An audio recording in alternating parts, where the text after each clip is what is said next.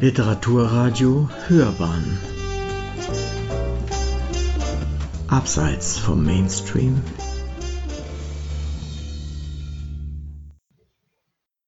Einen wunderschönen guten Abend. Herzlich willkommen zur 56. Ausgabe der Lesebühne Dichtungsring.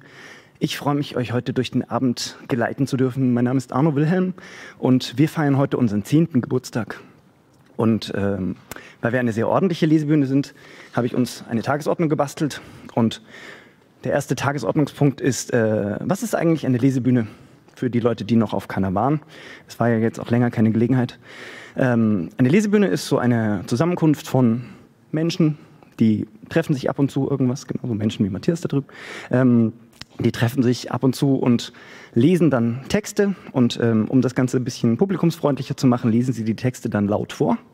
Und ähm, ja, Publikum müsst ihr euch so vorstellen, ist äh, sowas ungefähr wie ihr, bloß näher noch.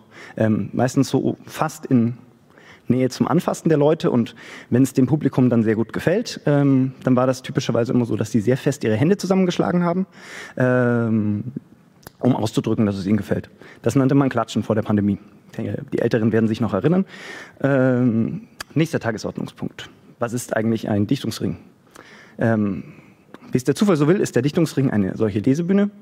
Und ähm, wir haben damit angefangen im Februar 2011 ähm, im Leica in Berlin-Neukölln, dass ich an dieser Stelle sehr grüßen möchte und sagen möchte, Leica, wir vermissen dich sehr und hoffen, dass es dich äh, auch nach dem ganzen Corona-Kram noch gibt und wir dann auch wieder in deinem Nebenzimmer vorlesen können, wo schlechte Luft ist.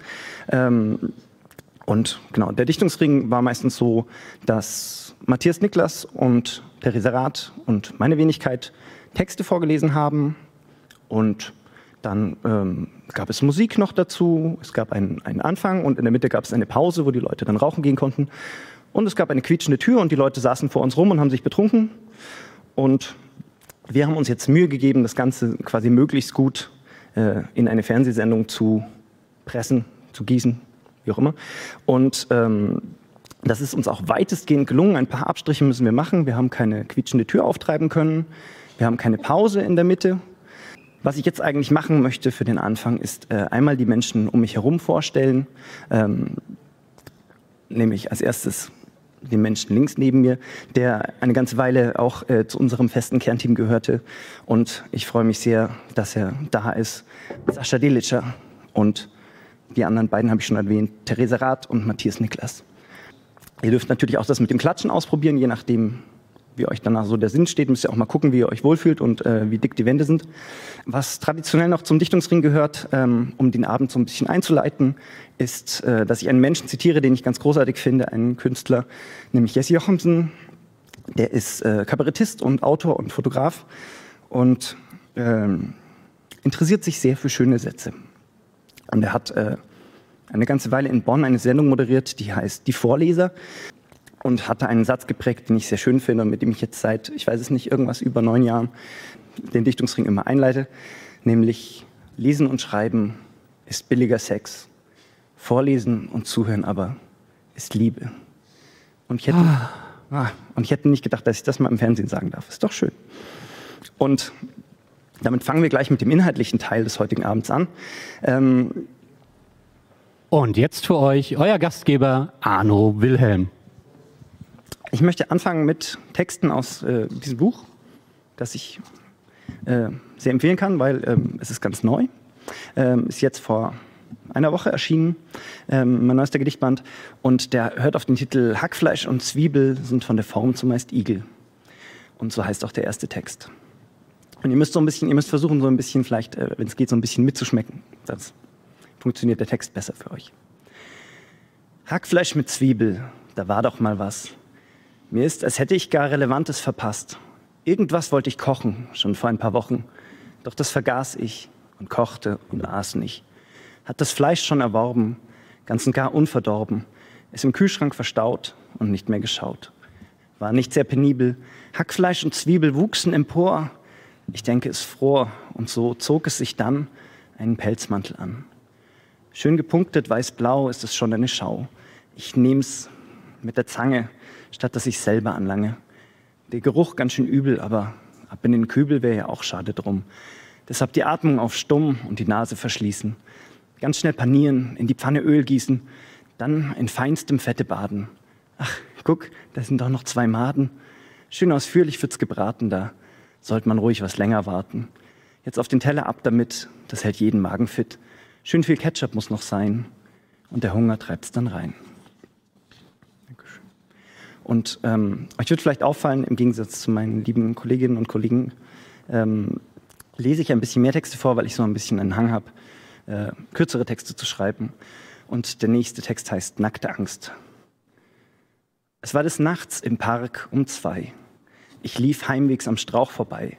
Heraus sprang ohne jede List im Mantel ein Exhibitionist.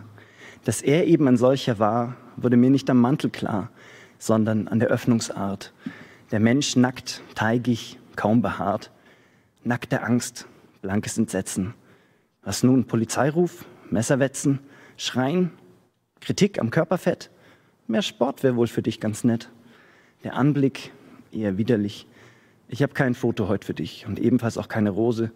Was hieltest du von deiner Hose? War unsicher, was muss ich tun? Ein Kompliment zu seinen Schuhen? Ich tat's spontan, ganz ungelogen, hab dann halt auch mit blank gezogen.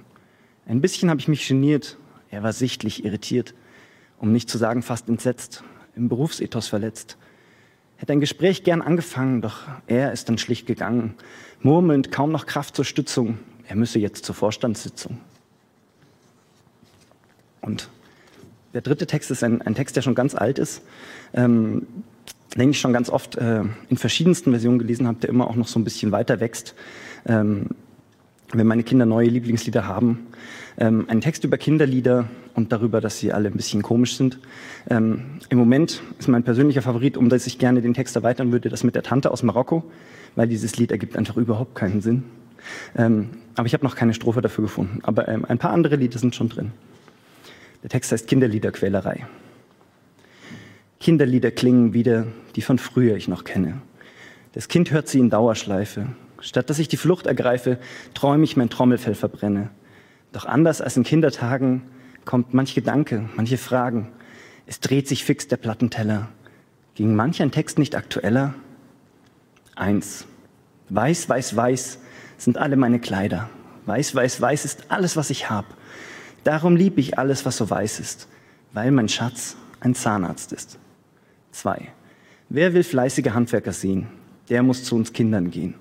Klein und fein, klein und fein, das iPhone wird bald fertig sein. Drei. Im Märzen der Bauer die Rösslern einspannt. Er setzt seine Felder und Wiesen in Brand. Die Versicherungssumme begeistert ihn sehr. Mit ehrlicher Arbeit, da läuft es nicht mehr. Vier.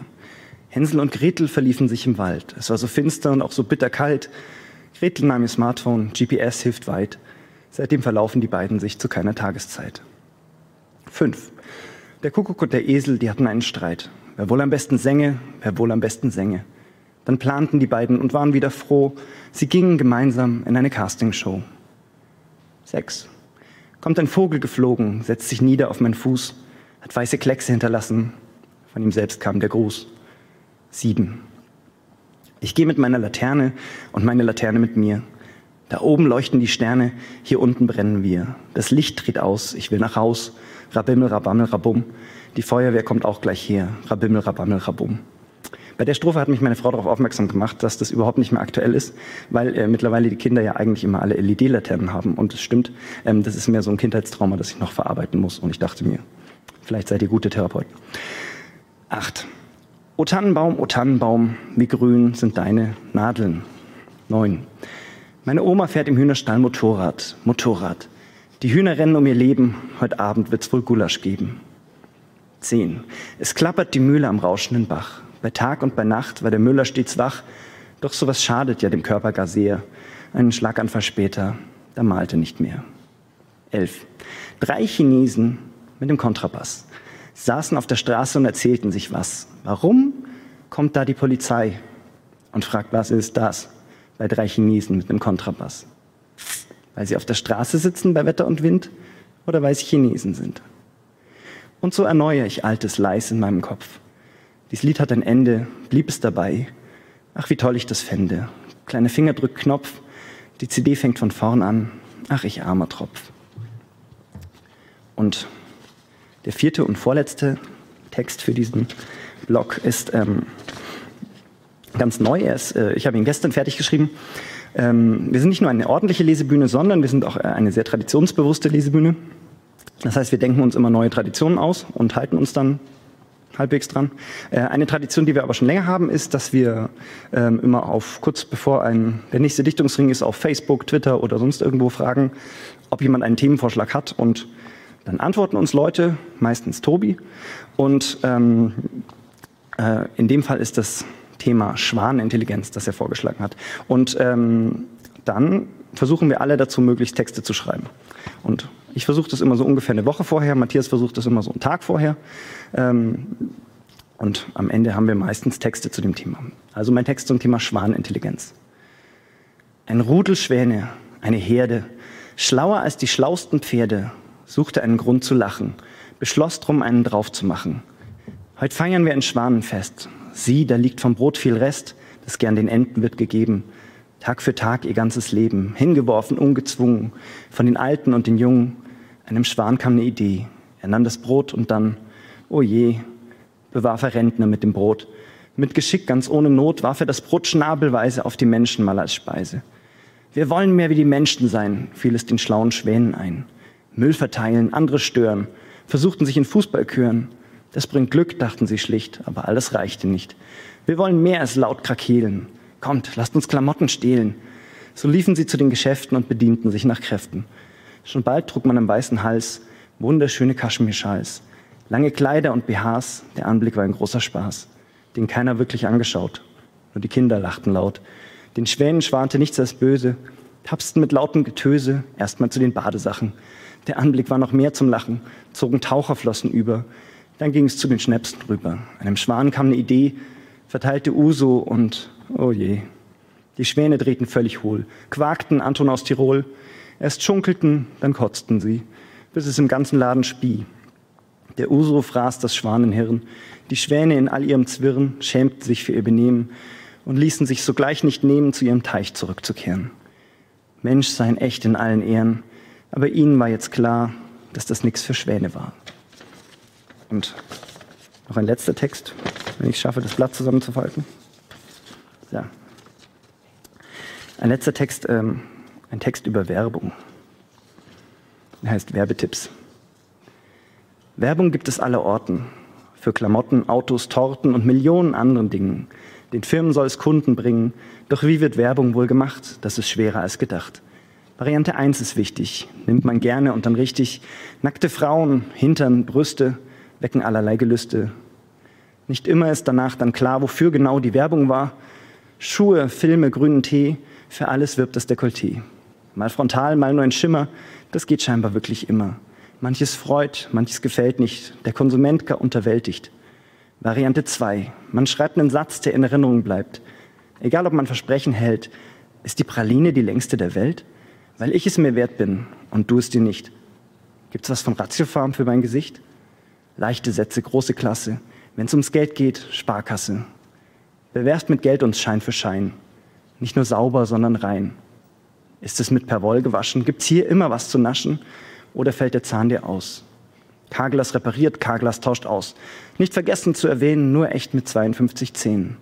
Haribo macht Kinder froh und Erwachsene ebenso. Willst du viel spülen mit Priegel? Reide heißt jetzt fix, sonst ändert sich nichts. Geiz ist geil, so klar wie derb. Manches Bier ist friesisch herb. Das Wodkas reine Seele, das König der Biere, wenn ich's doch erzähle. Life ist bitter und bitte ein Bit. Brille Vielmann, nimm dir eine mit. Actimel aktiviert Abwehrkräfte. Weck mal den Tiger in dir und die Körpersäfte.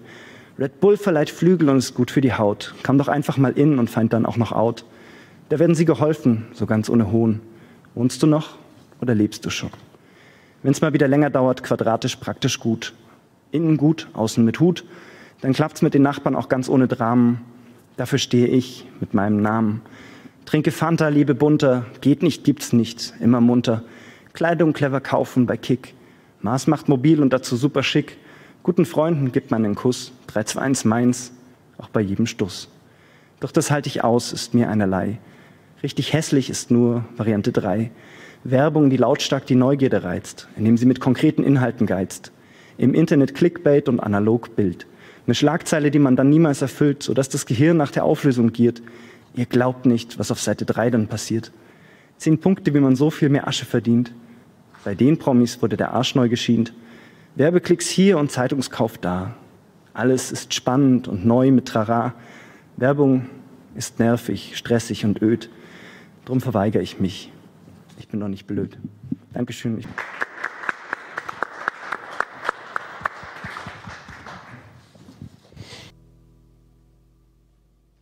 Und jetzt wünsche ich euch ganz viel Spaß mit einem der Gründerväter dieser Lesebühne, mit Matthias Niklas.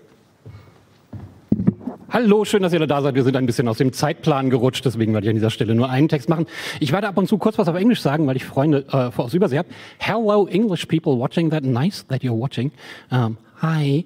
Um, und aus gegebenen Anlass mache ich jetzt nur einen Text und ich werde noch schneller lesen als sonst. Einfach A, weil ich es kann und B, weil, wie ich gesagt habe, wir ein bisschen aus dem Zeitplan gerutscht sind. Meine Vorredner sind nicht so fernseherfahren.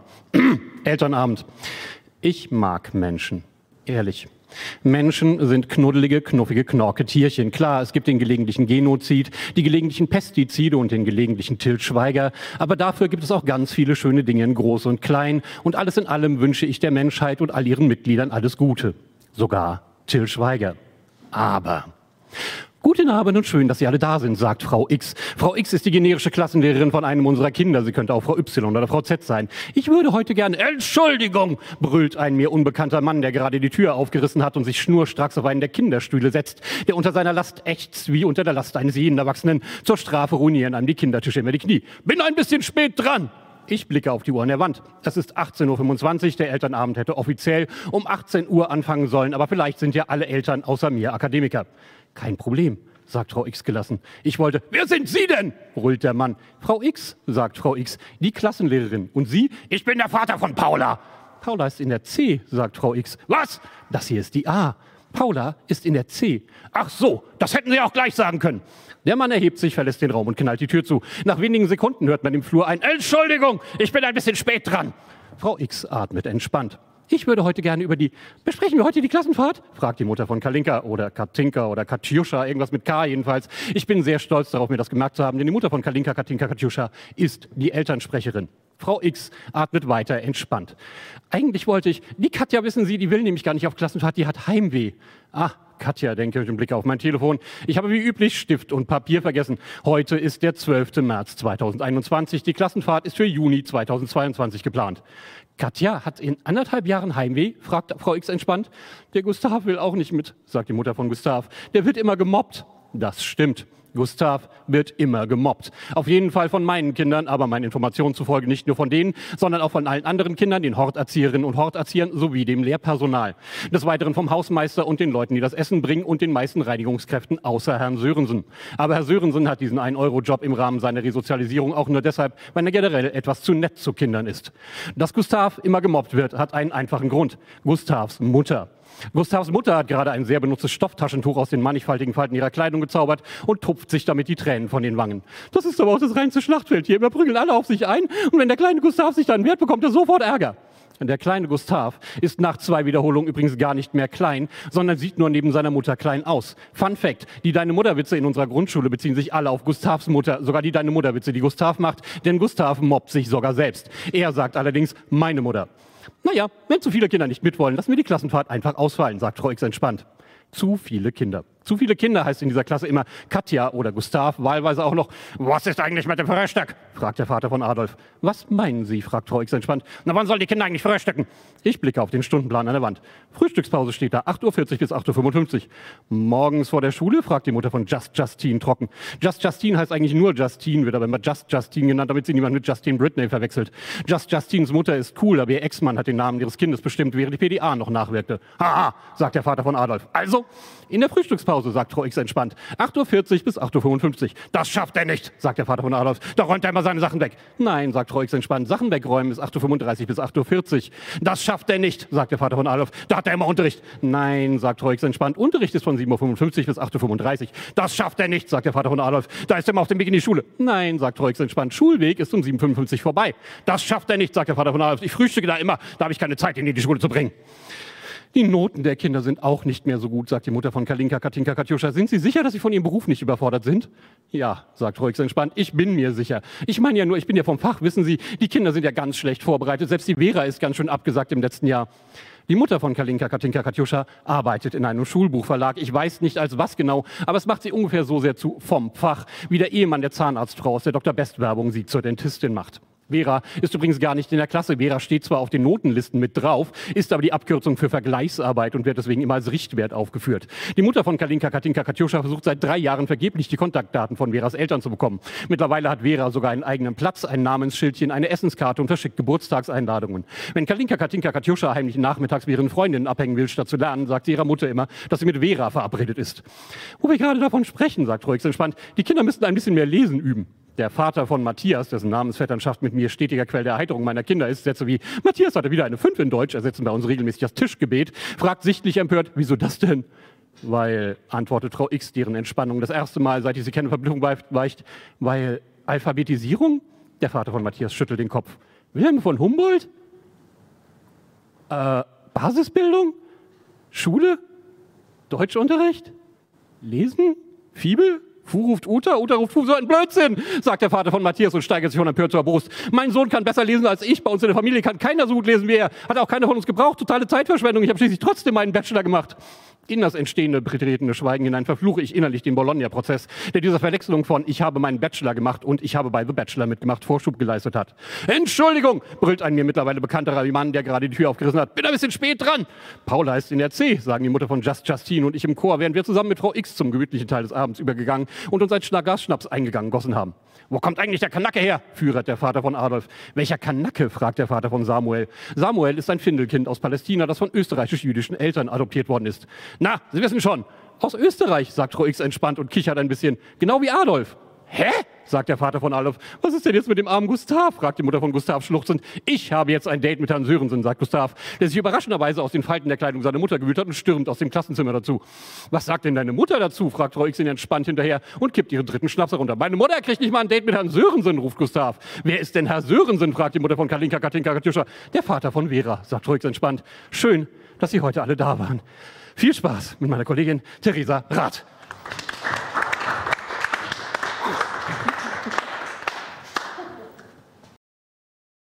Jo, hi, ich mache es auch kurz. Ähm, wie Arno schon sagte, das äh, Thema des diesmaligen Dichtungsrings ist äh, Schwanintelligenz, nicht Schwarmintelligenz, Schwanintelligenz.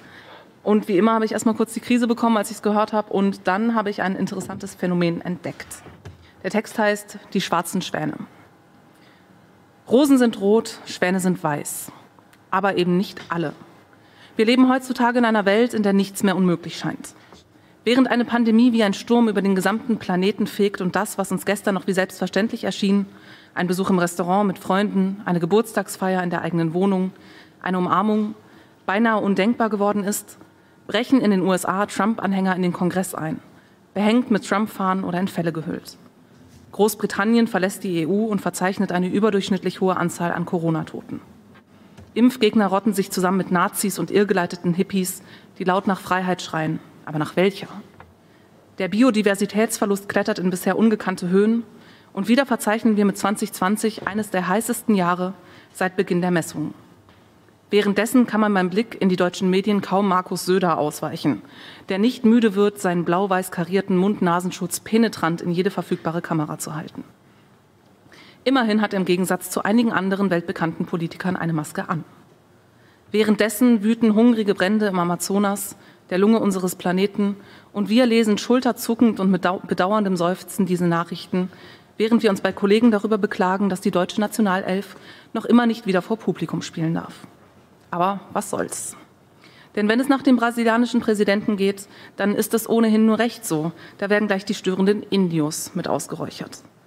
Die Bundesregierung schiebt mit ihrer Wasserstoffstrategie ein Milliardenprojekt an. In Zukunft sollen große Mengen Wasserstoff nach Deutschland importiert werden. Dass damit die Energiewende in den Herkunftsländern massiv beeinträchtigt wird, ist aber irgendwie nicht unser Problem. So sind sie eben, die Privilegien der alten Kolonialmächte. Wenn irgendetwas nach Geld riecht, dann wird es gemacht. Auf wessen Kosten ist da zweitrangig. Vor allem, wenn es nicht auf unsere Kosten ist. Mit Black Lives Matter wird eine lang überfällige Diskussion angestoßen, die wie immer in diesen Fällen Tote fordert. In Deutschland haben wir zum Glück kein Rassismusproblem in der Polizei, denn Seehofer muss es ja wissen. Faktisch haben wir auch die 1,5 Grad Grenze aus dem Pariser Klimaabkommen bereits gerissen, das nebenbei bemerkt verbindliche Ziele für die unterzeichnenden Staaten festsetzt. Aber was ist schon Verbindlichkeit? Wo kein Richter, da kein Henker. Obwohl mittlerweile hinreichend bekannt ist, in welchem Ausmaß der Konsum von Fleisch zu den CO2-Emissionen beiträgt, ist noch immer etwa ein Viertel der Deutschen täglich Fleisch, zumeist aus dem Discounter. Zugleich haben viele von ihnen Angst vor dem, was da in der Impfung stecken könnte, zum Beispiel ein Chip, der die DNA verändert. Was im Fleisch der Tiere steckt, die sie täglich verzehren, hinterfragen sie lieber nicht. Schmeckt halt so gut. Die Bilder von schreienden Schweinen auf dem Weg zum Schlachthof oder dem brennenden Moria, wo Kinder von Ratten angefressen werden, haben auch wenig mit uns zu tun. Man kann halt nicht allen helfen. Wie schon Pipi Langstrumpf so treffend trällerte, vermutlich ohne an die Ironie gedacht zu haben, die daraus erwachsen würde. Ich mache mir die Welt, witte, witte, wie sie mir gefällt. Rosen sind rot, Schwäne sind weiß. Aber eben nicht alle. In der letzten Zeit häuft sich am Finanzmarkt ein Phänomen, das als schwarzer Schwan bekannt ist. Der schwarze Schwan ist eine Metapher für extrem unwahrscheinliche Ereignisse mit gravierenden Konsequenzen. Schwarze Schwäne können politische Umbrüche sowie ökonomische oder ökologische Krisen auslösen. Quer durch die Medien wird aktuell diskutiert, ob es sich bei der Corona-Pandemie und dem Klimawandel um schwarze Schwäne handelt. Es werden Alternativbegriffe erfunden und Argumente geschärft. Und da der Finanzmarkt betroffen sein könnte, ist das Interesse entsprechend groß. Ich allerdings bin mir sicher, dass es sich im Falle der Corona-Pandemie und erst recht im Falle des Klimawandels nicht um einen schwarzen Schwan handelt, sondern um einen weißen. Das, was passiert mit unserem Planeten, ist weder extrem unwahrscheinlich noch irgendwie unvorhersehbar. Es ist die Folge unseres Umgangs mit den natürlichen Ressourcen, die uns zur Verfügung stehen. Es ist die Folge eines rücksichtslosen Wirtschaftens, bei dem viele von uns immer nur sich selbst im Blick haben und vergessen, dass alles miteinander verbunden ist. Es ist die Folge der Gier, des Allmachtdenkens, das vor einiger Zeit von uns Besitz ergriffen hat und uns nicht mehr loslassen will.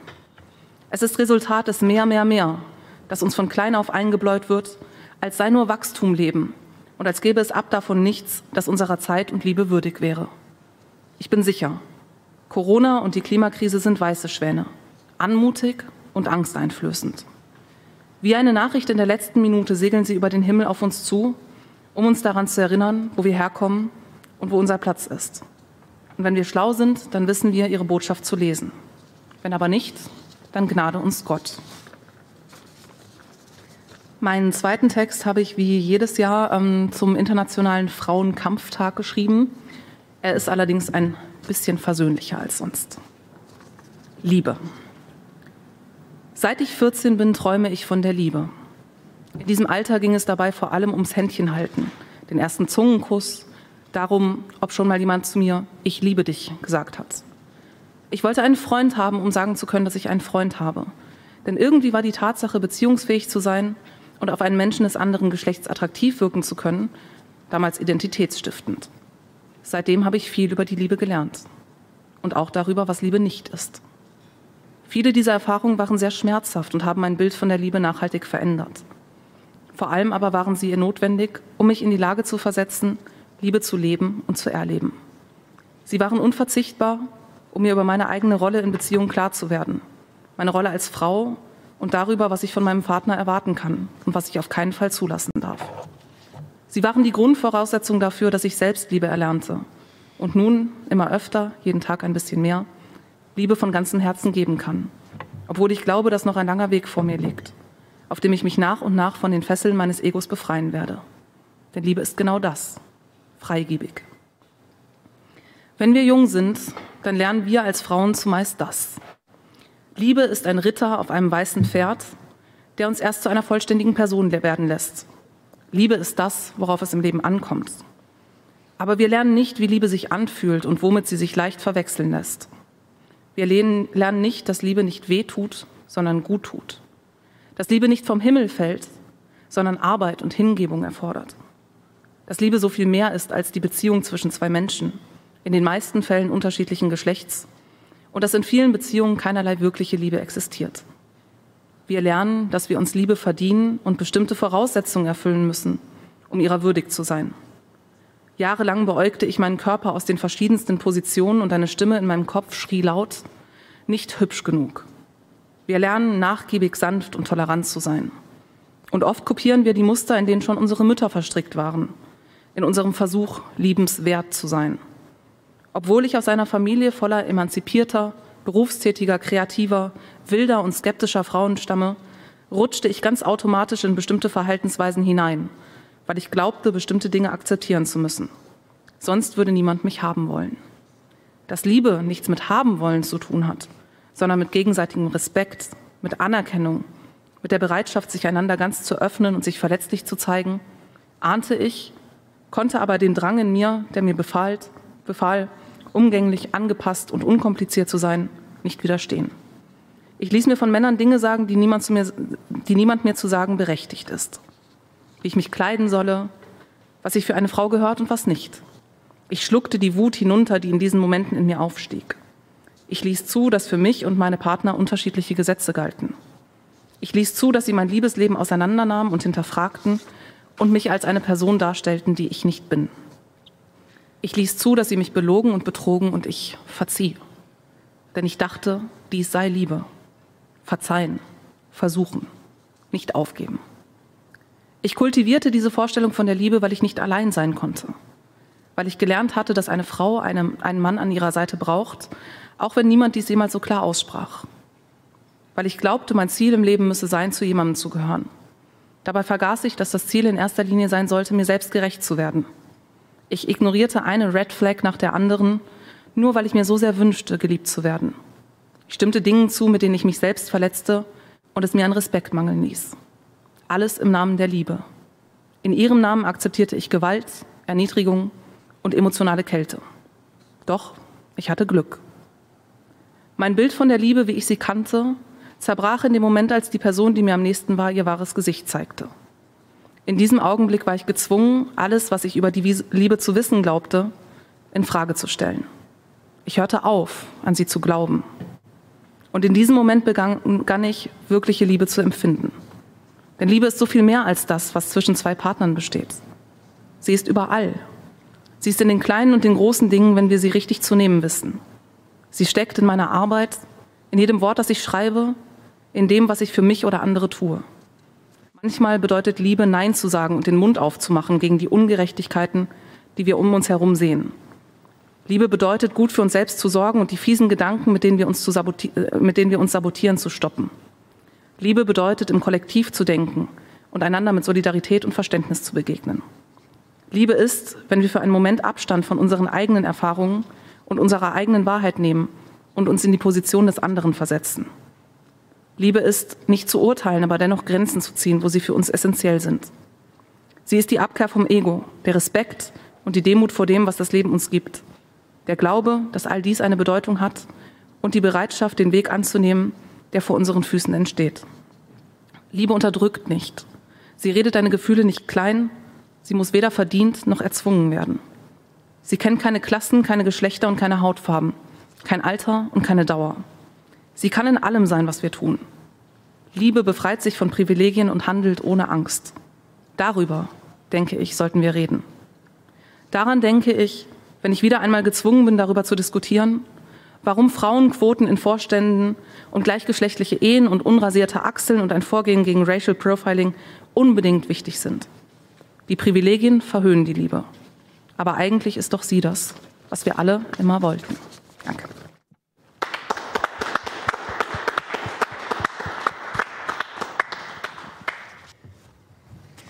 Ja, den nächsten Block möchte ich äh, mit einer Entschuldigung beginnen.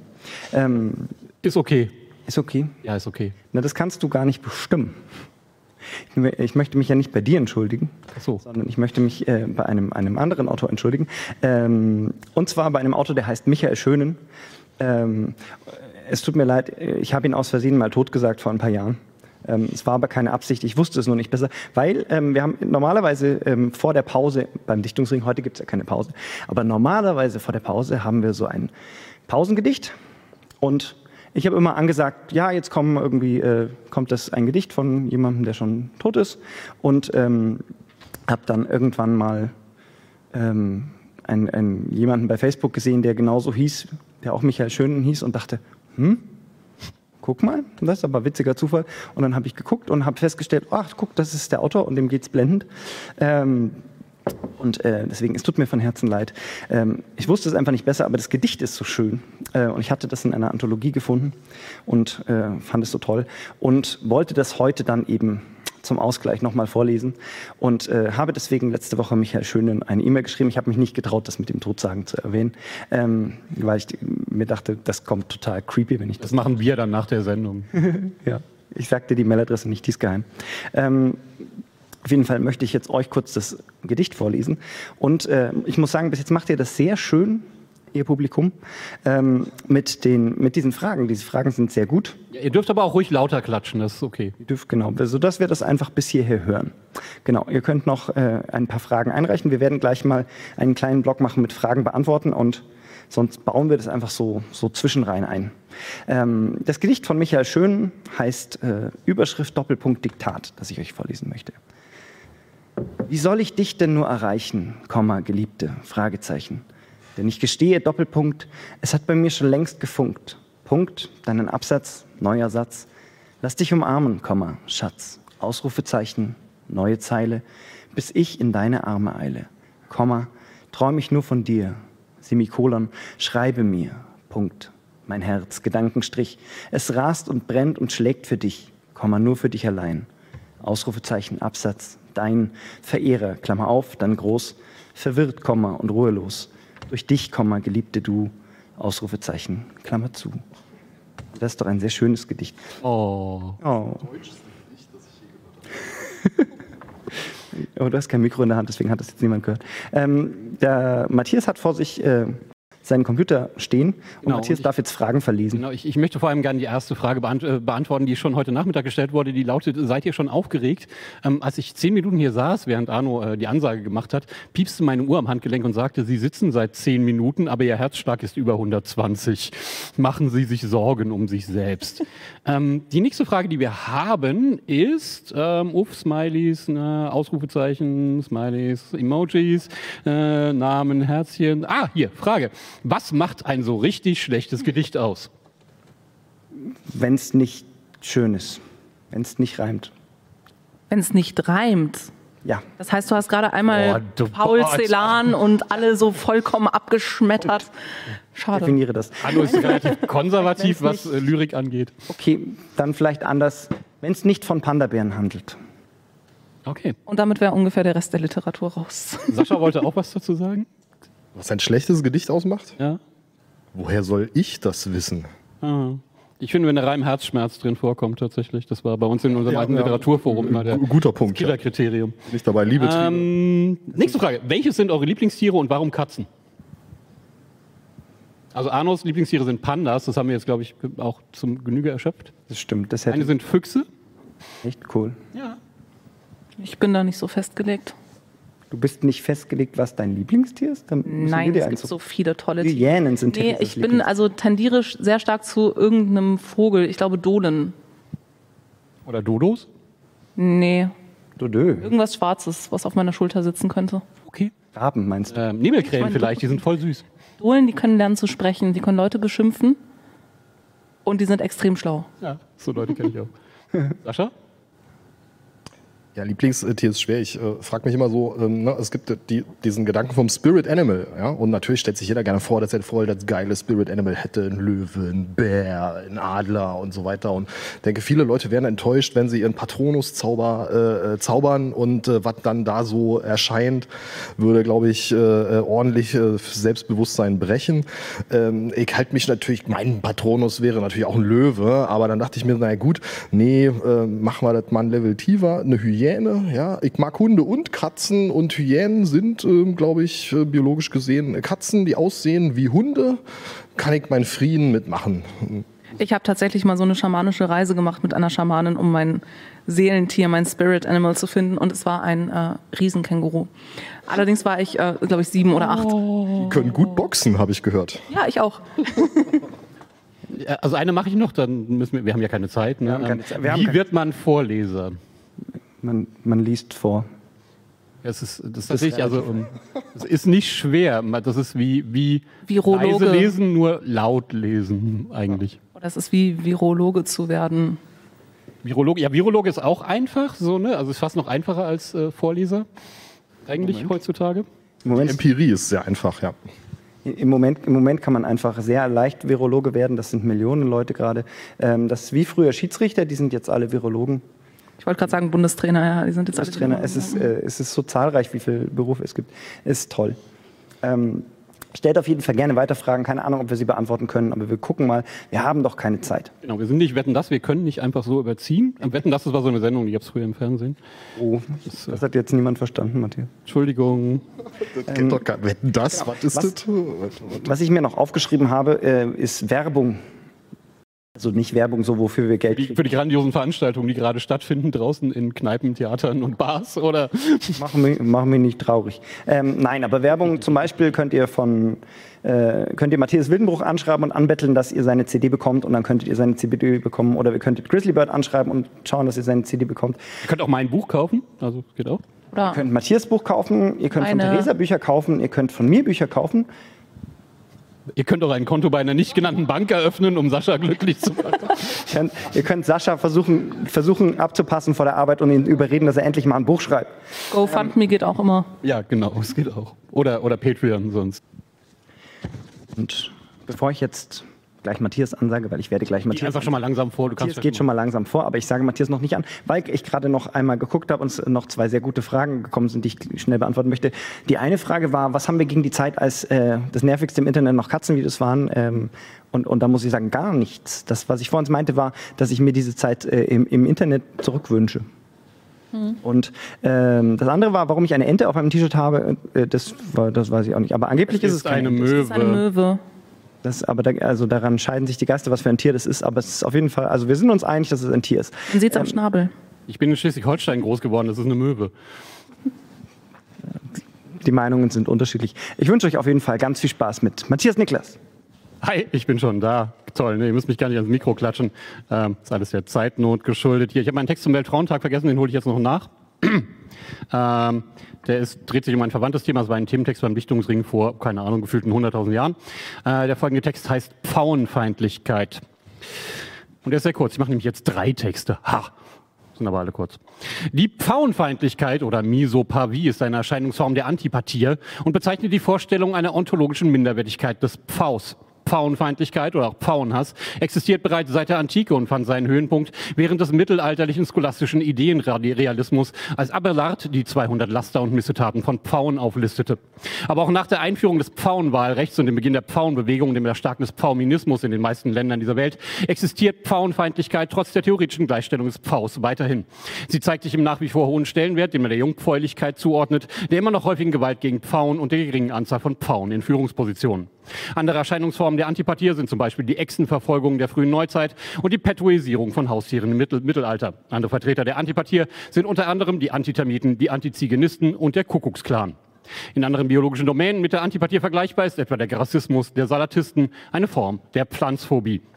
Die es hinter mich gebracht haben, möchte ich jetzt an dieser Stelle zu meinem Thementext wechseln, äh, wechseln, widmen, wechseln, möchte ich diesen Moment jetzt meinem Thementext widmen und zu ihm wechseln, ähm, was sehr anstrengend werden wird, denn es ist ein Gedicht und ich schreibe eigentlich gar keine Gedichte mehr. Ich bin nämlich auf einer Lyriklesebühne und da macht Arno den Job eigentlich normalerweise. Und ich habe diesen Text heute Nacht geschrieben und ich habe ihn seitdem nicht mehr gelesen und es war keine gute Idee, weil ich weiß überhaupt nicht, worum es geht und ich mache ihn jetzt erst Schwanintelligenz, wie die ganzen anderen Thementexte auch eigentlich und Entschuldigung, ich fange jetzt an. Mein lieber Schwan, was war dein Plan, den du so kühn verfolgtest? Wer konnte ahnen, dass du, ein Schwan, so etwas tun solltest? Ich saß im Kahn, als du, du Schwan, sanft überwogen glittest und fast schon zahm und ohne Scham um Überfahrt mich bittetst. Mich überkam, ob dir, du Schwan, die offenkundig Frage, warum du Schwan als Schwan nicht schwarmst und mich um Kahn batst, dich zu tragen. Du Schwan, sahst mich sehr lange an, das Schweigen recht bedeutungsschwanger, und sagtest dann, mein lieber Mann, hab Eibroch-Nest noch heut. Dann sprang er, halt, stopp, sprang sie. Sprang trächtig Schwänin trotz fehlend Händen recht behende über Kahn und Seitenwände und fing und aufhebens an, ein Ei zu legen. Ich ward verlegen. Schwänin, sagte ich beschämt, wohin soll Kahn und ich dich bringen?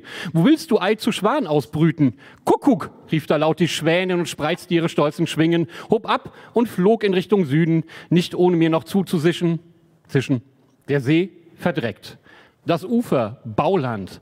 Vorbei mit Fischen und dann noch Gauland. Brüh du hier doch mal selber Ei zu Schwänin oder Schwan und frag dich dann ein weiteres Mal, warum ich hier nicht schwamm als Schwan. Das war mein Thementext. Einen habe ich noch.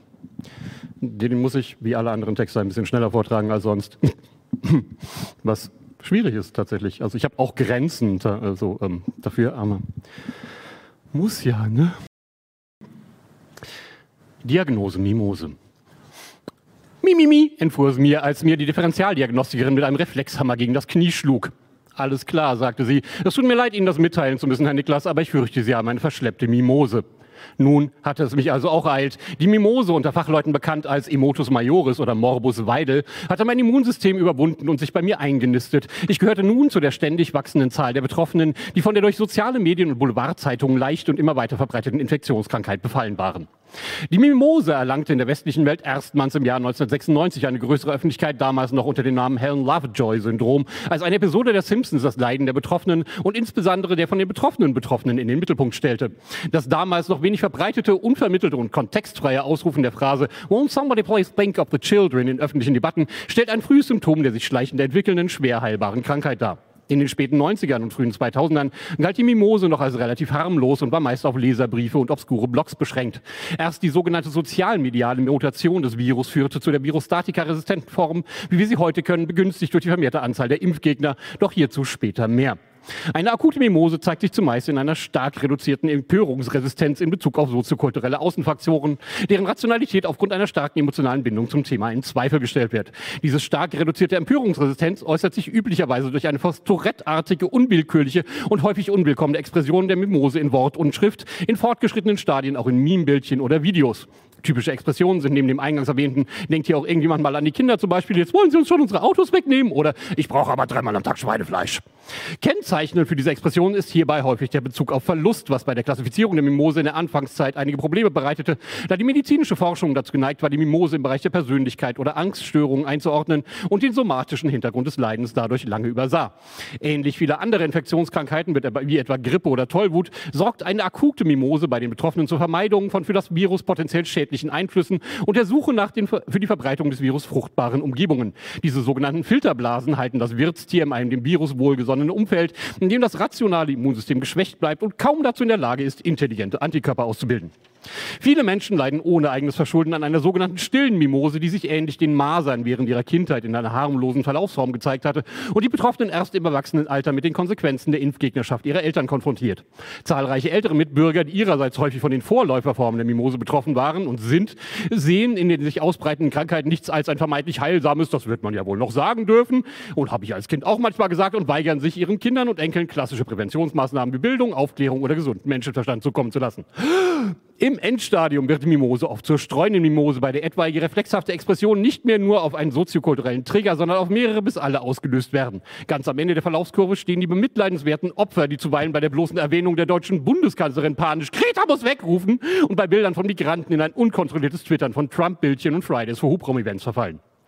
Mehrere Kampagnen zur Bekämpfung der Mimose sind bereits von der Bundeszentrale für gesundheitliche Aufklärung ins Leben gerufen worden. Darunter Kenn dein Limit, eine Kampagne zum verantwortungsvollen Konsum sozialer Medien und Mach's Mimi mit, eine Kampagne, die sich für die Nutzung von kognitiven Axiomen oder kurz Kognomen im öffentlichen Diskurs stark macht.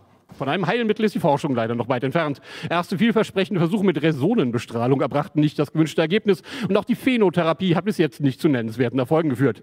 Markttwitternde Versuche der Homöopathie, stark verdünnte Partikel von Adolf Hitlers Mein Kampf als Globuli zu verkaufen, sind nur finanziell, aber nicht in Doppelblindstudien erfolgreich. Beachtenswerte Therapieerfolge erzielten bis jetzt nur avantgardistische Medizinerinnen und Mediziner, die sokratische Methoden anwandten.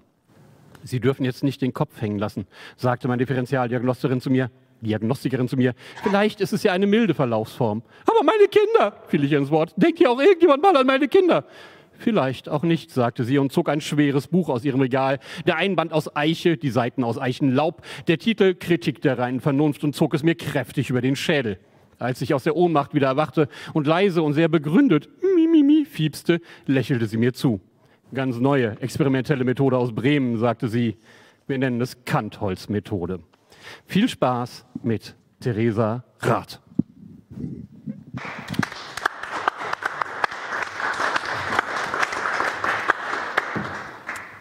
Ich mache jetzt was, was ich noch nie gemacht habe und ich hoffe, es funktioniert gut. Und zwar erscheint ähm, voraussichtlich dieses Jahr mein erster Roman beim Verlag Periplaneta. Und das äh, Veröffentlichungsdatum ist noch nicht so ganz klar wegen der Pandemie, lästigerweise. Aber ich möchte trotzdem zum ersten Mal jetzt seit der langen, langen Zeit, äh, die ich daran gearbeitet habe, einen Teil daraus vorstellen ähm, und werde deswegen einmal eine kurze Inhaltsangabe machen. Also ich bezeichne das Ganze als ein Coming-of-Age-Novel mit viel Action, viel Introspektion und einer kleinen Prise Feminismus. Das Ganze spielt größtenteils in Rio de Janeiro und meine Protagonistin Anna ist eine Medizinstudentin aus sehr gutem Hause, die aber total unglücklich ist in München, wo sie mit ihrem erfolgreichen Assistenzarztfreund in einer total toxischen Beziehung lebt und ähm, irgendwie mit ihrer Vergangenheit und ihren Eltern überhaupt nicht klarkommt. Und dann geht sie im Grunde um einen Auslandsaufenthalt in ihrem Curriculum stehen zu haben nach Brasilien und verliebt sich dann Hals über Kopf in einen Argentinier, der in einem Hostel arbeitet in Rio. Und dann ähm, sagt sie so, ey, ich bin so unglücklich in meinem Leben, scheiß auf alles. Ich ziehe nach Rio und sie zieht nach Rio und äh, sucht sich in einem anderen Hostel Arbeit an einer Rezeption und fühlt sich endlich zum ersten Mal frei. Und sie probiert alles aus, Partys, Drogen, Alkohol, ganz viele neue Freunde und vor allem keine Grenzen. Aber diese neue Freiheit verwandelt sich relativ schnell in was anderes. Ihr neuer Freund Gabriel hat nämlich ein massives Drogenproblem, was sie erstmal gar nicht checkt, weil, weil sie halt so unschuldig ist. Außerdem ist er einschränkend und total eifersüchtig und zeigt nach und nach immer mehr sein wahres Gesicht. Aber Anna hängt irgendwie so stark in den Verbindungen mit ihrer Familie und in alten Verletzungen fest, dass sie es nicht schafft, sich von ihm zu trennen. Und sie begreift zwar, dass Gabriel gefährlich ist, aber trotzdem will sie ihn mit nach Deutschland nehmen, zurück, wenn, wenn sie wieder zurückgehen muss. Und gerät selbst nach und nach immer mehr in einen Sumpf aus Drogen, Kleinkriminalität und Gewalt. Letztlich muss sie sich dann ihren Dämonen stellen, aber sie hat sich längst so tief in Probleme verwickelt, die sie sogar das Leben kosten könnten, dass unklar ist, ob sie das schafft. Ich lese zwei Kapitel aus dem Buch, was man dazu wissen muss. In Kapitel 1 ist Anna zunächst im Hostel zu Besuch, wo ihr Freund Gabriel lebt und arbeitet. Und danach spielt das Kapitel in dem Hostel, wo Anna lebt und arbeitet. Die Personen, die neben Anna und Gabriel vorkommen, sind Luis, das ist der Besitzer von Gabriels Hostel, und Katharina, das ist die Besitzerin von Annas Hostel, und Paolo, das ist ein gemeinsamer Freund, und der Rest ist eigentlich selbsterklärend. Kapitel 1 oder eigentlich 64. Gabriel ist bereits aufgestanden, um das Frühstück vorzubereiten, und ich liege verschlafen, aber wach in seinem Bett. Die Ventilatoren summen und mit ihnen die Moskitos. Das dünne Bettlaken, das riecht, als hätte man es aus einem Grab herausgeholt, klebt mir am Körper. Und in meinem Kopf breitet sich Deutschland aus. Auf dem Nachttisch neben mir liegen drei Kondome, die mir seit Tagen keine Ruhe lassen. Gabriel und ich benutzen schon lange keine mehr. Und ich frage mich, was diese Dinger immer noch auf dem Nachttisch machen. Ich habe ihn danach gefragt und er hat lässig abgewunken. Ach, die sind von Pepe, hat er gesagt. Ich habe diese Antwort angenommen, da Pepe, der schöne Chilene, der Akkordeon spielt wie ein junger Gott und manchmal mit uns klauen geht, auch in der Abstellkammer wohnt. Und doch bekomme ich diese drei in Plastik eingeschweißten Platzhalter der Sünde nicht aus dem Kopf. Blind taste ich nach ihnen, als hoffte ich, sie hätten sich über Nacht in Luft aufgelöst als meine Hand etwas Kaltes und Hartes berührt. Irritiert taste ich weiter, greife danach und ziehe das Ding zu mir. Es ist schwer und fühlt sich seltsam vertraut an, obwohl ich glaube, nichts derartiges je in den Händen gehalten zu haben. Dann öffne ich die Augen und als ich den Revolver sehe, lasse ich ihn vor Schreck beinahe fallen. Ich betrachte ihn eine Weile, wiege ihn in meiner Hand, streiche mit den Fingern über das geriffelte Metall und tue so, als würde ich den Abzug drücken. Plötzlich jedoch wird mir klar, dass dieses Ding keine Attrappe ist. Ich höre Schritte und so schnell ich kann, lege ich die Pistole dahin zurück, wo ich sie gefunden habe. Eines der Kondome fällt dabei zu Boden. Ich liege steif unter dem Laken im Bett und atme flach, als Gabriel die Tür aufstößt und der Geruch von Toast und geschmolzenem Käse den Raum erfüllt. Guten Morgen, murmele ich und reibe mir die Augen, als sei ich soeben erst aufgewacht. Gabriel drückt mir einen Teller in die Hand und einen Kuss auf die Lippen. Dann ist er auch schon wieder verschwunden. Ich setze mich auf und während ich an meinem Toast knabbere, starre ich den Revolver an. Ich verliere kein Wort über ihn. Er versinkt, wie so vieles in Rio, für eine Zeit lang in Vergessenheit. Trotz all unserer Streitereien erreicht mich eines Morgens eine Nachricht von Gabriel, während ich an der Rezeption meines Hostels sitze. Luis hat uns aus dem Hostel geworfen. Wir sind auf dem Weg zu dir. Wir, das kann nur Gabriel und Paolo bedeuten. Denn Gabriel hat sich angewöhnt, Paolo dafür zu bezahlen, dass er an seiner Stadt das Frühstück zubereitet. Luis ist damit nicht einverstanden und hat Gabriel das mehrmals gesagt. Aber Gabriel hört auf niemanden, ohne Rücksicht auf etwaige Konsequenzen. Ich habe ihn mehrmals gewarnt, dass es so kommen würde. Aber ich habe genauso wenig Einfluss auf ihn wie irgendjemand sonst auf der Welt. Gegen Mittag tauchen die beiden schließlich auf. Paolo hat ein verschämtes Lächeln aufgesetzt. Gabriel sieht aus wie ausgekotzt, während er mir mitteilt, eine Beruhigungstablette genommen und noch immer nicht geschlafen zu haben. Ich teile Paolo ein Bett in Zimmer 2 zu, das er mit dem Frühstücksgeld bezahlt und verfrachte Gabriel in mein eigenes.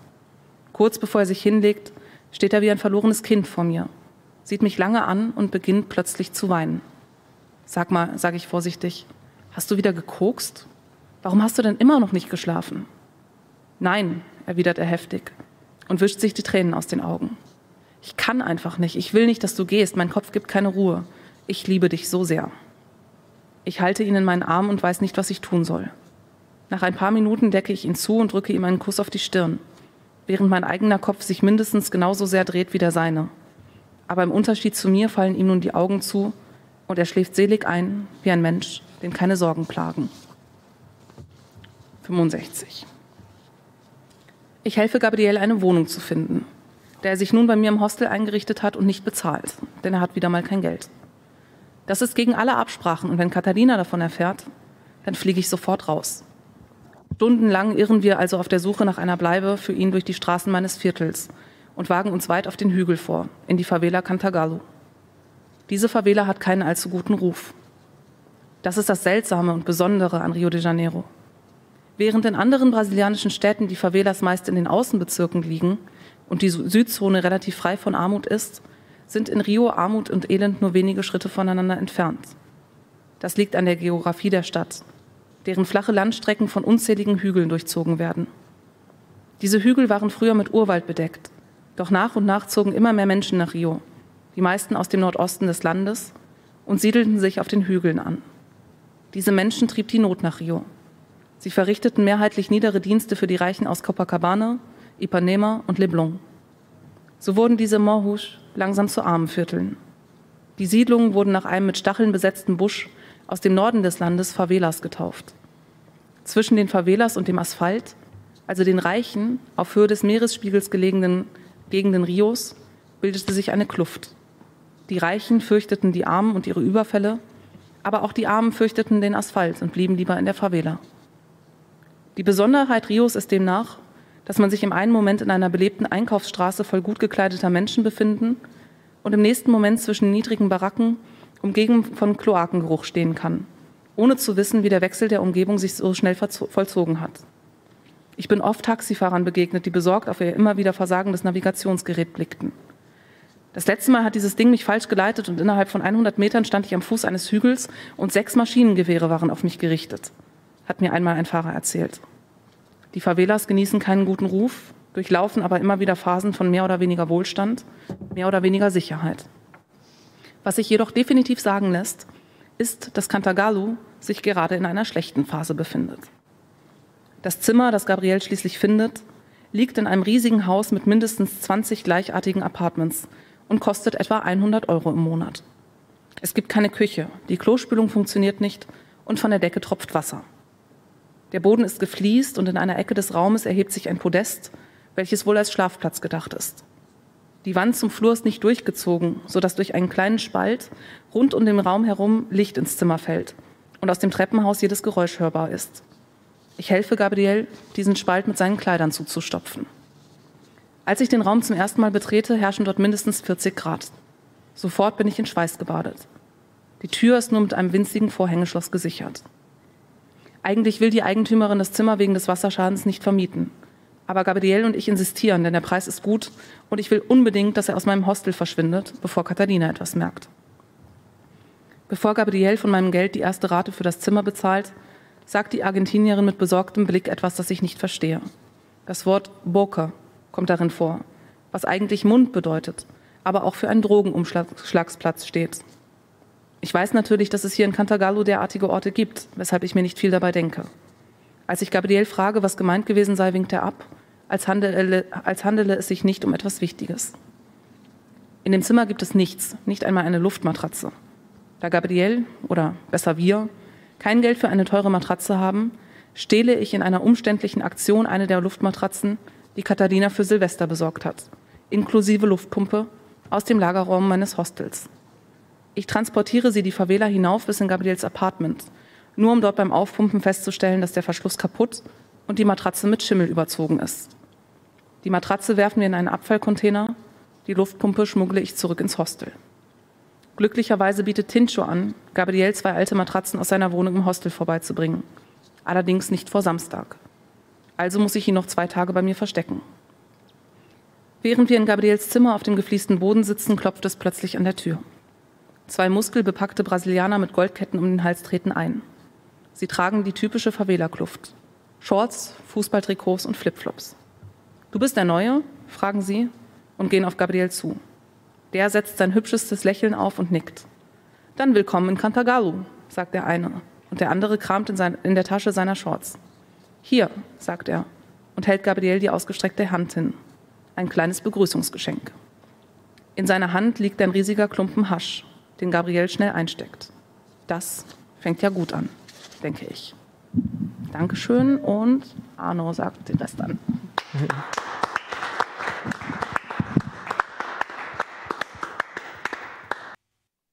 Und jetzt könnt ihr euch noch einmal freuen auf die Texte von unserem Gründungsvater Arno. So ein schönes Wort, dass mir das noch nie eingefallen ist. Ey. Ne? Ab jetzt immer so. Gründungsvater. ähm, der erste Text, den ich für euch lesen möchte, ähm, handelt von einem Problem, das äh, der ein oder andere von euch vielleicht kennt. Ähm, wenn man manchmal, wenn man manchmal sich über was ärgert und es einem irgendwie nicht gut geht und man das Gefühl hat, aber es ist irgendwie nicht, es ist nicht verhältnismäßig, es ist nicht ausreichend, das Problem, das man hat, zu dem, wie man sich eigentlich gerade ärgern möchte. Und der Text heißt Bessere Probleme. Es entstand ein Leguan, der fing sich zu räkeln an. Der Schöpfer, der besah sein Schaffen hm, besser als die Rotarschaffen, brummte er nachdenklich leise. Er war weder Gott noch Weise. Schöpfer wurde er genannt, weil es in seinem Ausweis stand. Der Leguan war auch nicht echt, gemalt war er und das recht schlecht. Er selbst wusste das leider nicht, lief eilig weg, der kleine Wicht. Doch allzu oft, schon von Schwanz bis Ohr, kam er sich furchtbar künstlich vor. Zur selben Zeit stand in Schwerin Hans-Jörg Peter Valentin auf dem Amt für Antragssachen, wollte einen Antrag machen. Der Name dieser Stadt Schwerin, der deprimiere nicht nur ihn. Bevor alle zu Ärzten rennen, könnte man die Stadt doch Leichtin nennen. Doch heute herrschte Sonntagsruhe, das Amt, das hatte leider zu. Vor Frust lief Hans-Jörg eilig weg, in das Städtchen Kirchheim-Teck, traf zufällig den Leguan, sprach, was fangen wir nun an? Sie starteten eine Start-up-Gründung zur besseren Problemefindung. Wer gerne jammert, reklamiert und sich dabei leicht verliert, kriegt Sorgen, Ärger zugeteilt, auf dass es ihn gar bös ereilt und er meckernd im Glück verweilt. Und äh, der zweite Text ist ähm, ein Text, den ich sehr gerne mag, unter anderem deswegen, weil er tatsächlich auf einer wahren Geschichte so lose beruht. Und diese wahre Geschichte ist äh, genauso absurd, wie der Text ist. Und äh, der Text heißt Ein wunderlicher Abschied. Ein Blumenstrauß, ein großes Fest. Vom Kuchen blieb bald nur ein Rest viel Schulterklopfen, nette Worte und die Abschiedssahnetorte. Sechs lange Tage jede Woche, eine endlose Epoche, hat er den Eintritt hier kassiert.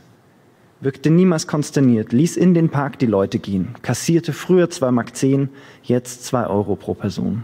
Immer diese Inflation. Walter wachte stets allein, nie krank, niemals. Wie kann das sein? Mit lieben Grüßen der Kollegen, die die Parkanlage pflegen, im Sommer schon am frühen Morgen die paar Tiere dort versorgen, wird ihm sein Abschied nun bereitet, als er den Rentenweg beschreitet. Am Montag drauf, am selben Platz, fehlt es am Walter-Ersatz. Keiner, der die Kasse macht, das Parktor sauber überwacht. Da gilt es nun mal nachzufragen. Ähm, wie soll ich das jetzt sagen? antwortet schöngeistig der Mann von der Verwaltung Per. Der Park, der ist äh, kostenlos. Was ist denn bei euch da los? Wieder hat jemand kassiert. Hat das nie wer kontrolliert? Walter, der nicht Walter heißt und auf seine Kollegen scheißt, kriegt zwar keine Rente jetzt, doch der Geldstrom bis zuletzt war sehr nett und unversteuert. Wer hat den Park nur so verteuert? Sieht um sich her die Blumen sprießen. Die Ruhe kann er jetzt genießen.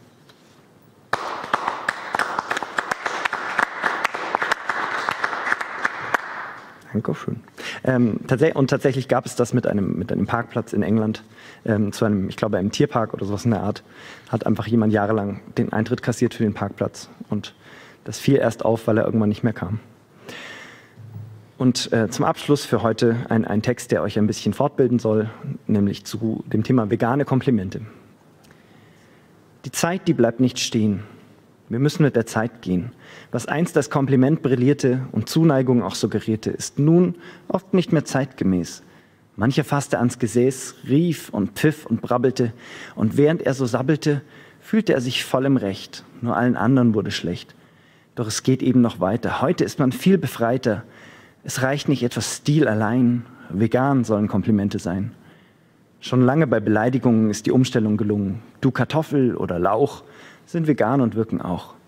Du Würstchen wurde abgeschafft. Du Hund, darin steckt keine Kraft. Halt die Kresse, Blumenkind, gewinnt dagegen Streit bestimmt. Leicht nennt man wen dumm wie Heu, doch Komplimente, das ist neu. Will man jemanden verführen, geht kein Honig ums Maul schmieren, denn der ist halt nicht vegan. Und da fängt schon der Ärger an. Da muss man heute schneller schalten. In heiß ist leider Ei enthalten. Bei Mäuschen sehen Partner rot. Du bist die Butter für mein Brot oder Schnitte klar im Grenzbereich. Bei Bärchen kommt die Scheidung gleich. Doch sagt der, sagt der Partner zurecht, boah, zu, du bist gehaltvoll wie Quinoa. Unsere Liebe, die hält eh, ist wie schlechtes Tofu zäh. Statt der Schiller zu meinen Locken bist du der Hafer zu meinen Flocken. Du der Salat und ich die Tomate. Du der Wodka zu meinem Club Mate. So preist man heute zeitgemäß. Von oben bis unten, von vorn bis Gesäß. Der Partner begeistert und völlig enthemmt vom veganen Kompliment.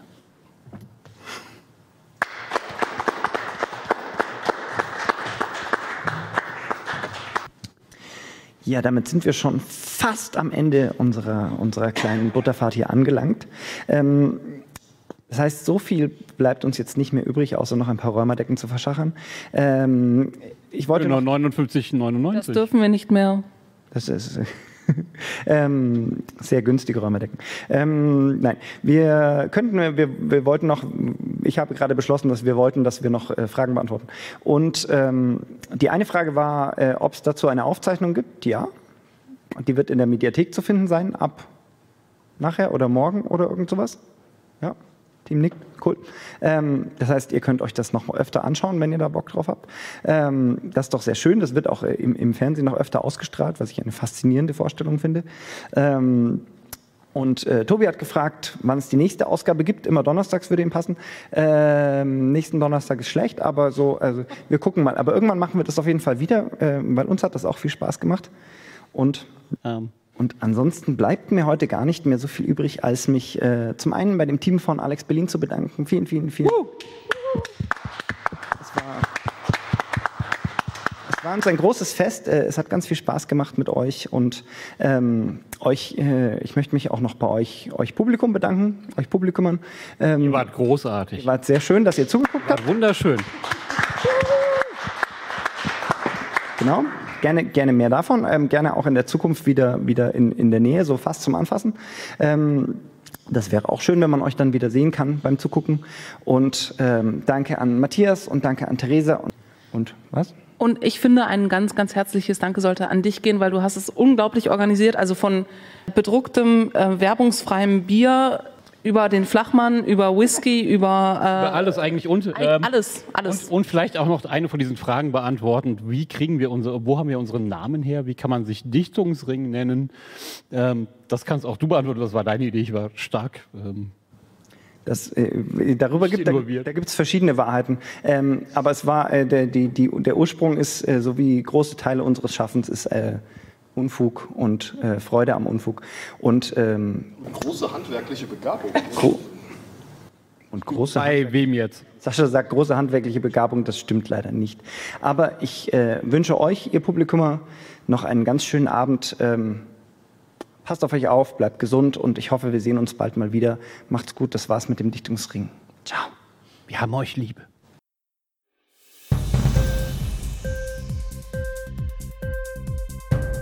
Dir die Sendung gefallen? Literatur pur, ja, das sind wir. Natürlich auch als Podcast. Hier kannst du unsere Podcasts hören. Anchor, Spotify, Apple Podcast, iTunes, Google Podcasts, radio.de und viele andere mehr.